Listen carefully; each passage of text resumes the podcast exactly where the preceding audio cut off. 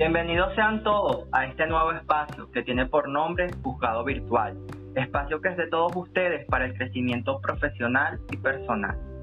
Hablaremos sobre esa obra literaria que lleva por nombre El Grito Ignorado, de Ibellice Pacheco, quien es periodista y escritora venezolana.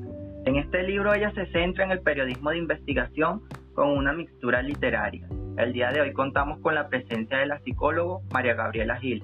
Bienvenida a este espacio que es tuyo, María Gabriela. Muchas gracias, un placer presentarme. Soy la licenciada María Gabriela Gil, egresada de la Universidad Bicentenario de Aragua y bueno, actualmente trabajo en el Aragua Fútbol Club. Agradecida estoy por estar compartiendo hoy en este grande foro chat con ustedes mis conocimientos de manera profesional. Bueno, María Gabriela, es momento de comenzar. El primero de diciembre del año 2011, en Guanare, Estado Portuguesa, capital espiritual de Venezuela, luego de imaginables maltratos, torturas y vejaciones, un niño de apenas 5 años perdió la vida. El desmesurado suceso minó muy pronto la tranquilidad de la ciudad y ante la ausencia de declaraciones oficiales, el boca a boca y las redes sociales activaron la comunidad que enardecida tomó las calles para exigir una justicia. De todo esto, como lector y abogado, me surgen muchísimas hipótesis, que seguramente quienes nos escuchan les sucede lo mismo. Te realizaré diversas preguntas para que tú, como profesional de la salud mental, nos ayudes a entender un poco más los sucesos del maltrato de Dayan. Perfecto.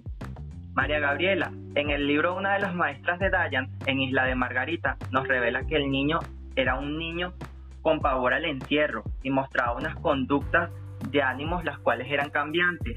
En el concepto psicológico, ¿a qué se debía esto?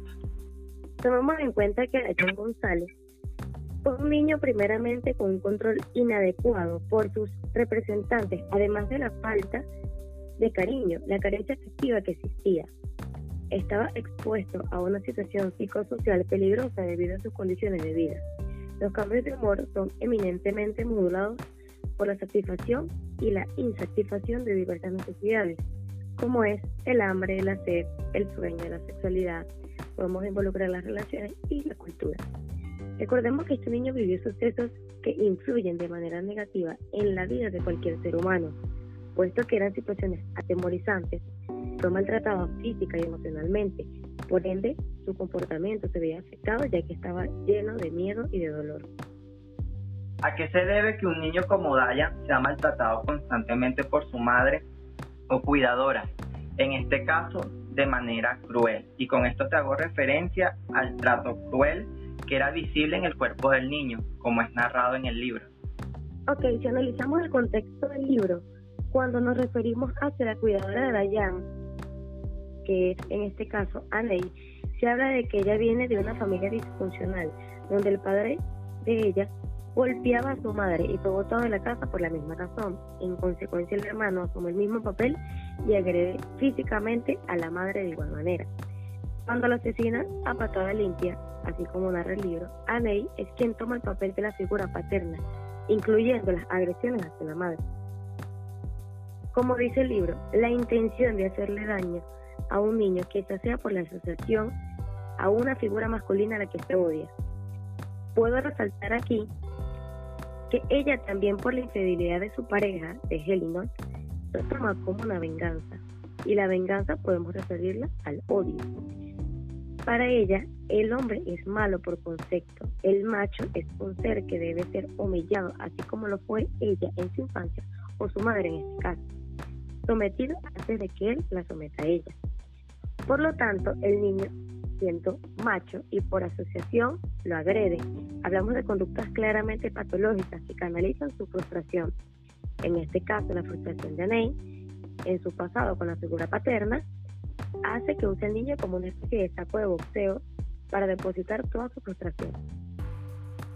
Y ahora hablemos de la madre de Dayan, Helinot, una mujer considerada como bisexual según lo narrado en el libro con carencias de la figura paterna en su infancia, con dos hijas más aparte de Dayan, que dejó bajo el cuidado de su madre cuando por razones laborales debe irse a la ciudad de Margarita a trabajar como azafata. Recordemos que allí fue donde conoció al padre biológico de Dayan, un hombre de la vida delincuencial que al poco tiempo es asesinado por un ajuste de cuentas. Al tiempo inicia otra relación con un hombre estable de principios, quien quiere a Dayan como un padre, pero a su vez Helinot mantenía una relación homosexual con Anei en Guanari. ¿Cómo podemos definir a la madre de Dayan en un contexto psicológico? Ok, bueno, para definir la madre de Dayan, primero lo que tenemos que tomar en cuenta es que evidentemente no hubo alguna orientación en su infancia y adolescencia, puesto que a los años de 16 de edad, Angelina ya era madre de su primera hija y a los 18 ya tenía su segunda hija. Basándome en el libro, Helinot, madre de Dayan, tuvo carencias afectivas y una familia disfuncional también llena de agresiones físicas. Ella parecía ser el caso de alguien a quien probablemente le pregunta si está viviendo lo que soñó vivir a su edad y te dirá que no. Puede ser el típico perfil de alguien que está llevando una vida de frustración y la constante búsqueda de la necesidad de protección de la figura paterna. Ojo con esto, las personas que buscan esa necesidad de protección lo hacen de manera inconsciente. Si prestamos atención entre líneas, podemos notar que las parejas que buscaba era de la vida delincuencial. Abro entre paréntesis en esto. Entre las entrevistas que le hicieron a sus amigas, describen a Angelina como una mala cabeza. Y también como que le encantaba los hombres de la vida delincuencial, así enfatizando esa búsqueda de carácter y protección en ella, hasta de su última pareja heterosexual que hablamos del señor de principios de 50 años, que era más un apoyo moral y económico que una relación amorosa pero no tenía ese carácter de protección que Helena buscaba o que estaba acostumbrado a vivir. Aney, por si meditó sus anteriores parejas, reflejaba todo ese carácter y la protección, que en realidad era posesión, arrastrando así una existencia no grata en la vida de Helena. Interesante, María Gabriela, todo ese perfil psicológico que arrastraba Helinot como madre de Dayan. Ahora bien, hablemos sobre Aney una mujer definida sexualmente como homosexual, que tuvo un hogar disfuncional, fue maltratada en su infancia por su padre, presenció el maltrato que su padre le hacía a su madre, le descubre la infidelidad a Gelinot con el hombre de Isla de Margarita por unos mensajes de texto y le obliga a quedarse en Guanare. Gelinot se niega y ella asegura que le pagará la infidelidad. Posteriormente se, se desarrollan unas conductas posesivas sobre Gelinot y el niño. Háblanos acerca de este perfil psicológico. Para hablar del perfil psicológico de Aney, primero está la evaluación psiquiátrica que le hicieron a Aney, realizada por el forense de ahí y a ella la describen como ansiosa, como contradicciones importantes en su discurso, con incorporación de elementos falsos en sus ideas, tratando de dar una buena impresión de sí misma, niega completamente lo sucedido y trata de justificar la situación con elementos poco creíbles y suspicaces. Se torna irascible cuando se le confronta. Se descartan signos y síntomas de enfermedad mental, pero en el informe agrega que Aney presenta un trastorno antisocial de la personalidad. Ahora bien, te explico, las personas que presentan este trastorno de personalidad antisocial, a veces llamado Sociopatía es un trastorno mental en el cual una persona no demuestra discernimiento entre bien y mal e ignora los derechos y sentimientos de los demás. Las personas con trastornos de personalidad antisocial tienden a hostigar, manipular o tratar a los demás con crueldad o indiferencia. No muestran culpa ni remordimiento de su, de su conducta. Las personas con trastorno de personalidad antisocial suelen violar la ley y convertirse en delincuentes, pueden mentir, comportarse de forma violenta o impulsivamente y tener problemas con el consumo de drogas y alcohol. Cuando leí el libro, vi en algunas líneas que Aney consumía drogas. Debido a estas características, las personas que tienen este trastorno generalmente no deben cumplir con responsabilidades familiares, labores académicas o labores del hogar. Así como se describe la personalidad de Anay en el libro. Interesante, María Gabriela, todo ese, ese perfil psicológico de Aney, ¿no? Eh, de recordar que, bueno, con ese trastorno de personalidad ya podemos un poco entender por qué ella actuaba de esa manera con el niño y por qué en el libro la definen como una vaga, porque realmente era una persona, era una persona entre los niños, era una persona que poco gozaba de emociones. Exactamente, y dicen que eh, para la manera de cómo la describían a ella, no encontraban palabras buenas, siempre era como mala, este, ruda, nunca eran buenas palabras hacia ella, siempre era algo hasta que siempre llevaba la contraria o la esposa de la autoridad, ya sea dentro de su deporte que practicaba taekwondo o frente a alguna figura de autoridad. Y bueno, eso lo podemos ir notando a medida de todo el libro, la personalidad que presentan ahí y da con los criterios del trastorno de la personalidad antisocial. Interesante esto para complementar, ¿no? Bueno, María Gabriela, es momento de continuar. ¿Por qué crees tú que la madre de Dayan callaba todos los actos de maltrato hacia el niño y de alguna manera participaba en ellos? Bueno, así como el niño vive una situación psicosocial peligrosa, la madre también lo vivía, puesto que ella también era agredida física y verbalmente, llena de miedo y frustraciones. Como te dije anteriormente, Anaí tomó una figura paterna y posesiva de la vida de Genino y, por su patología, la de Anaí, la que anteriormente mencioné, tiende a manipular a las personas así como lo hacía con. Perfecto, María Gabriela. ¿Y por qué crees tú que la madre del niño le confía a otra la custodia, el cuidado de, de, ese menor, sabiendo la personalidad que ésta posee y los maltratos continuos que le hacía al niño? ¿Sería considerado, Dayan, como un objeto? Bueno, Jesús, tú lo tomaría como un objeto para la madre, porque es un punto de vista que podemos debatir. El primero es muy cierto de que la madre de Dayan nunca tuvo responsabilidades a su cargo. Si te pones a ver, no desempeñó un papel de madre como es debido, puesto que sus dos niñas pequeñas se las dio a cargo de su madre Rosa. Y Dayan se lo dio a cargo de unas varias personas, como describe en el libro. No fue directamente que se lo dio a Ney. Antes de Ney, tuvo dos cuidadoras más. Por allí podemos ver que varias responsabilidades como madre desde mucho antes. Podemos ver esto como la falta de orientación temprana. El otro punto de vista es que para Helena esto puede ser completamente normal. Por ejemplo, si yo también fui maltratada y si en mi casa todos se pegan y me pegan, yo ya aprendí a golpear al otro. Reaccionar con violencia, para mí, forma parte del repertorio aceptado y posible. Frente a una frustración, respondo con agresión. La hipótesis es que el agresor no ve la gravedad de su violencia, bien la ejerza ella u otra persona. Por ejemplo, este, cuando estamos hablando de cuando Aney agredía a Vayan, esto quiere decir que ella pudo verlo de una manera sumamente normal, como de aprendizaje, o que capaz Aney, con su patología, con su trastorno, la, hacía, la manipulaba y hacía ver que Dayan era el que se portaba mal, que era el que cometía errores, que era el torpe, y por eso se ganaba su golpiza a lo que ellas estaban acostumbradas, puesto que las dos tuvieron una infancia turbulenta con sus familias disfuncionales. Y bueno, en este caso, Gena vivió, como te digo, en una familia que también habían agresiones físicas. Y esto era lo que conocía, por ende pudo ver los actos de agresión como normal. Perfecto, María Gabriela.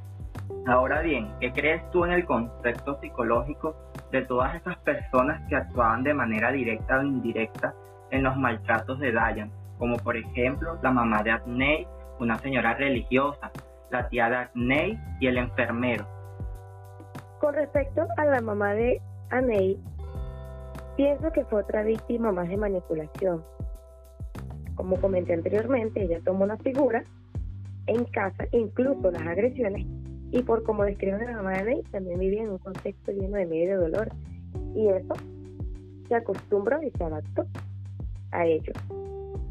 En cuanto a la tía de Ney, pienso que era una persona que vivía las apariencias gracias al esposo, puesto que ellos tenían un buen estatus social elevado del que pueden hablar porque tenían relaciones con el gobierno. Entonces, Ahí hago énfasis que al hablar de dichos hechos de su sobrina podría manchar su reputación y así no podría tener un buen estatus social. Y por último, hablo del enfermero. A pesar de que no hay pruebas suficientes que el enfermero haya sido culpable del abuso sexual hacia el infante, más allá del perfil psicológico que éste puede tener, analizo el contexto socioeconómico. El enfermero vivía con su madre y hermanos ya a su edad adulta. Por lo tanto, me llega a pensar que por las necesidades económicas que éste padecía, la tía de Ney pudo comprar su silencio. Por otra parte, si este enfermero si fue el que haya violado al niño, allí tendríamos que analizar e investigar otros rasgos y aspectos acerca de su vida y de su infancia que lo llevaron a realizar dicho suceso. Resalto que ellos sabían lo que hacían. Aquí nadie se salva de que no sé, yo no sé nada, porque en los relatos del libro dicen, no, yo no sabía nada. Ellos sabían lo que hacían. Sabían que el niño lloraba porque le dolía, porque ven algo violación, un mordisco, un cigarro en la piel, eso es doloroso y ellos lo saben muy bien. Aquí el riesgo es por qué querer irnos al campo científico, explicar todas las posibilidades de antecedentes de esta conducta perversa y la conciencia de algunos cargos de la ley. Les explico. Ellos evadían la conciencia, las conductas perversas que tenían y la conciencia de algunos cargos que ellos tenían sobre la ley. Perfecto, María Gabriela. Ahora bien, ¿cómo consideras tú la apatía de todas esas personas que tenían conocimiento o sospechas de los maltratos que sufría Dayan y no hicieron nada para evitarlo? Prefirieron callar y contar lo que sabían luego de los aberrantes hechos. A esta respuesta le doy un enfoque hacia el punto de vista cultural de nuestra sociedad venezolana. Cuando la gente siente que en el Estado no se cumple con la función de las leyes como es correspondido, comienza a entender que es más barato cometer un delito o callar porque estoy convencido de que el castigo o no llega o llegará demasiado tarde. Cuando tienes una sociedad que se mueve a estos niveles, no puedes detener la delincuencia porque estás luchando contra la posibilidad de tener beneficios de ya para allá. La posibilidad de ser castigado es casi nunca. Esta situación genera sentimientos de frustración y por ende la sociedad prefiere a veces omitir cualquier acción tomada hacia la ley. ¿Qué respuesta nos darías tú a todos los eventos sociales que sucedieron en la localidad de Guanare, a tal punto que el gobernador tuvo que decretar toque de queda?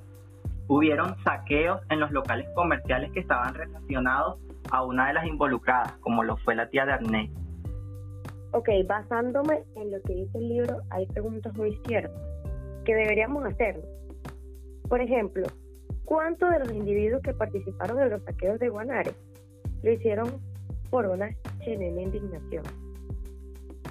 ¿Y cuántos lo hicieron como una forma de aliviar su culpa o su propia omisión o responsabilidad? ¿Cuántos lo hicieron por el simple mecanismo de venganza natural por aquellos de ser jueces o como son jueces de las cárceles, quienes matan a quienes violan a un infante. Pueden exponerse todas estas posibilidades, pero es muy complicado de explicar todas al mismo tiempo. Ahora bien, que a alguien le pueda parecer normal y no indignante el sufrimiento del otro ya forma parte del aprendizaje de socialización de la persona. Pero lo que sí estoy realmente segura es que si hubieron personas que actuaron de manera de venganza natural, o por indignación ante los negocios de Guanare se conoce como la ciudad espiritual de Venezuela. ¿Crees que los hechos sociales que sucedieron estuvieron relacionados a ello, ya que se decía que en el pueblo el niño era objeto de rituales religiosos, espirituales? Bueno, en mi opinión como profesional ya de haber analizado y explicado las conductas de dichos personajes, pienso que no tuvieron relación hacia los rituales satánicos, debido a que no se encontró ninguna prueba contundente de dichos rituales. Eso por un lado. Y por otro lado es que no hubo alguna marca en específico en el cuerpo del niño de alguna de algún símbolo satánico. Ahora, si investigamos acerca un poco de los rituales y las ofrendas de sacrificios, el niño hubiese muerto o en el ritual o por lo menos hubiese tenido algunas marcas. Y bueno, no fue así porque el niño muere en el hospital. Así que mi respuesta a esta pregunta es que no fue objeto de rituales satánicos. Posiblemente, cuando Anei asistía, o si Anei asistía a estos cultos, llevaba al niño estos rituales y el niño percibía todo eso. Y obviamente es algo que no es bien percibido del niño, aparte el niño sea como esponja, y bueno, no sería nada grato lo que, lo que percibiría de esos rituales satánicos. Ok, Guanare se cataloga también como una ciudad espiritual, o sea, predomina mucho el tema religioso. Aparte, tenemos que tomar en cuenta que esto, que también es un pueblo y influye las historias religiosas con mucha fuerza y esto puede modificar los acontecimientos dados. Claro, en el libro te hablan de que Guanare es una ciudad religiosa y todos estamos de acuerdo con ello. Pero no quisiera manchar el nombre de Guanare como ciudad eh, espiritual, religiosa. Recordemos que allá reina eh, por excelencia lo que vendría siendo la religión del catolicismo. Exactamente. Bueno, María Gabriela, gracias nuevamente por estar con nosotros. No sé si ahora quieres interactuar desde el índole jurídico. Sí, Jesús, quisiera hacerte una pregunta para entrar en materia jurídica con todos los participantes de este conversatorio. Y la pregunta viene así. Si tú como abogado crees que las instituciones actuaron de manera efectiva ¿Y qué consideras tú del proceso judicial que se llevó en contra de estos involucrados? Recordando que en el último capítulo del libro, Los Cabos Sueltos, mencionan una irregularidad a mi punto de vista en la investigación por los cuerpos de seguridad y del Ministerio Público. Muy buena pregunta, María Gabriela. Mira, yo como abogado te diría que las maestras de Isla de Margarita hicieron todo lo posible. Fueron hasta el Consejo de Protección a exponer el caso del niño el funcionario doctor Jairo Marcano, luego de haber acudido al lugar donde vivían con el niño y encontrar elementos de que el niño estaba siendo objeto de maltrato, como ya lo habían expuesto las maestras y ser evidente los hematomas y quemaduras que para ese momento de la visita que él realiza, el niño tenía, debió, debió informar a la fiscalía y es de recordar que nunca lo, lo hizo Imagínate tú que tenemos funcionarios en cargos que lamentablemente no están preparados para asumir y esto trae como consecuencia no saber aplicar la ley. Porque jamás me cansaré de decir esto, la ley no tiene error, quien comete error son los abogados que no hacen la aplicación correcta de sus procedimientos y los procesos. Ahora bien, quizás si este funcionario fuera actuado de manera correcta, hoy día no estuviéramos acá conversando de un caso basado en hechos de la vida real. Luego infringe el colegio en Guanares, donde es inscrito Dayan. Los colegios o el venezolano debería sacarse de la cabeza la costumbre del cliché. Es buena gente, yo lo conozco. Con esto quiero decir dejar la confianza. Debemos dejar de ser tan confiados. ¿Cómo van a dejar formalizar la inscripción de un menor de edad por un tercero sin la previa autorización de la madre, en este caso emitida por el Consejo de Protección del Niño, Niña y Adolescente. A los médicos que estuvieron involucrados con la emisión del récipe del centro de salud, estos debieron ser llevados ante la jurisdicción penal por los delitos de expedición de certificación falsa, por no estar registrados en los libros de morbilidad de dicho centro, de dicho centro asistencial.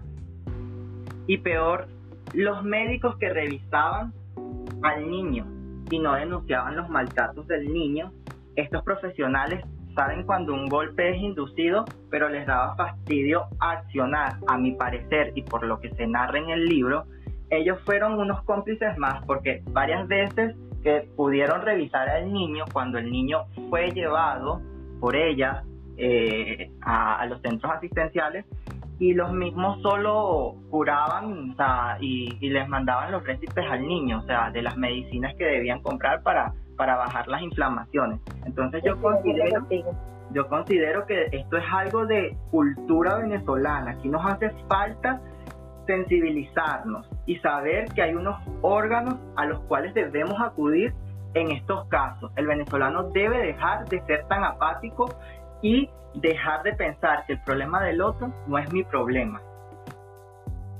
La verdad que aunque Gelinot y Aneik le hayan dado 27 años de prisión, María Gabriela, no estoy conforme con este proceso que se llevó a cabo en contra de las demás personas. Con esto te soy sincero, las penas que le imponen a Yuri y a Doris en lo personal me parece que fueron un arreglo. Los calificativos jurídicos que usaron para ellos no eran los más adaptados según mi perspectiva como profesional del derecho. Esto quiero debatirlo con los otros colegas y estudiantes que nos escuchan, así que lo reservaré para el conversatorio con ellos. Quiero saber cómo es la destreza en ellos de calificar delitos según las circunstancias de modo, tiempo y lugar. Lo que sí diré es que en el abuso sexual, en el caso de Yure, fue desestimado y por eso una pena irrisoria por un mal manejo de la investigación por parte del 6CPC y el Ministerio Público. ¿Por qué te digo todo esto, María Gabriela? Y te sonará eh, descabellado, ¿no? Que desconfiemos de nuestro propio sistema judicial. Pero si en las piezas de vestir del niño los resultados dieron positivos, sustancias hemáticas de humanos del grupo sanguíneo A y en el frosty anorrectal del niño se encuentran semen, debieron ordenar realizar las pruebas de ADN a los imputados, pero esto nunca fue así. Para mí que con esto quisieron ganar tiempo, porque les recuerdo que el fiscal del Ministerio Público tiene 45 días para investigar y realizar un acto conclusivo en este caso. ¿Y por qué no lo hizo en el tiempo, sino que esperó a la audiencia preliminar para solicitarlo? Obviamente sería negado por un tribunal, porque ya precluyeron los actos procesales.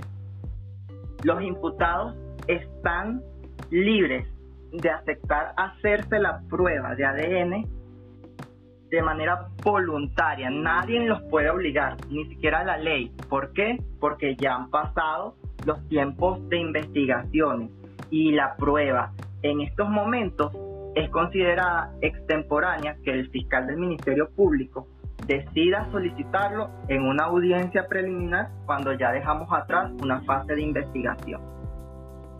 De ser realizada, te aseguro, María Gabriela, que ese resultado daría como positivo el semen del enfermero. Algo pasó allí y estoy seguro que fue la influencia que tenía Doris, la tía de Amney. eso es lo más probable, pues. Sí, en como te digo, también puedo haber comprado el silencio de, del enfermero, pues, de la situación. Sí, por supuesto, en el pueblo, recordemos que en el pueblo el enfermero Yure trabajaba en la comandancia de la policía de Guanare. Imagínate tú todos los contactos policiales que esta persona o judiciales que esta persona tenía a su alcance. A eso súmale la, el poder adquisitivo que tenía la tía. Te quiero comentar algo que me pareció descabellado en una entrevista que le hacen a la fiscal general de ese momento, Luis Ortega Díaz. La misma asegura que el fiscal del Ministerio Público contaba con todas las pruebas. Me parece un descaro a la, a la opinión pública, perdón, por parte de la máxima autoridad del Ministerio Público para ese momento. Porque como te dije, si el fiscal fuera tenido todas las pruebas, no estuviéramos con estas hipótesis. La reina de la prueba era la prueba del ADN. Entonces quiere decir que el fiscal del Ministerio Público no tenía todas las pruebas para el momento. Con esto hago un llamado al Estado de tener encargos a profesionales que de verdad estén altamente calificados. No se puede estar designando jueces y fiscales por amiguismo, por política. Deben realizarse por méritos académicos y profesionales a los estudiantes de derecho instruirse todos los días y a los abogados recordarles que jamás se deja de estudiar en esta bella profesión. A la sociedad común a cuidar a sus hijos, estar atentos de los niños de nuestro entorno ante la presencia de signos de abusos, denunciar jamás será innecesario y, es, y jamás será un fastidio. Podemos salvar inocentes de estos flagelos con una simple denuncia. Debemos activar los mecanismos que están creados por la ley. Debemos asegurarnos de la integridad de nuestros infantes. Con esto, María Gabriela, quiero concluir. Completamente de acuerdo. Con esto quiero concluir y bueno, darte las gracias por tomarte parte de tu tiempo y estar compartiendo el día de hoy con nosotros. Para mí es un honor haber compartido este foro contigo y haber compartido conocimiento. Muchísimas gracias. Gracias a quienes nos escuchan también y recordarle que el conversatorio es este viernes 3 de julio a las 5 de la tarde, hora de Venezuela. No se lo pueden perder por nada. Allí estaremos hablando más de, de estas conductas, de estos perfiles, de estas cosas que pasaron en la vida judicial y que jamás deben volver a repetirse. Hay que quedarán dudas por allí a nivel psicológico y bueno, aquí estaré para solventar esas dudas porque es un caso que tiene muchos clavos sueltos. Gracias María Gabriela, nuevamente. Hasta una próxima oportunidad. Quien se despide, Jesús Landaeta. Adiós, hasta luego.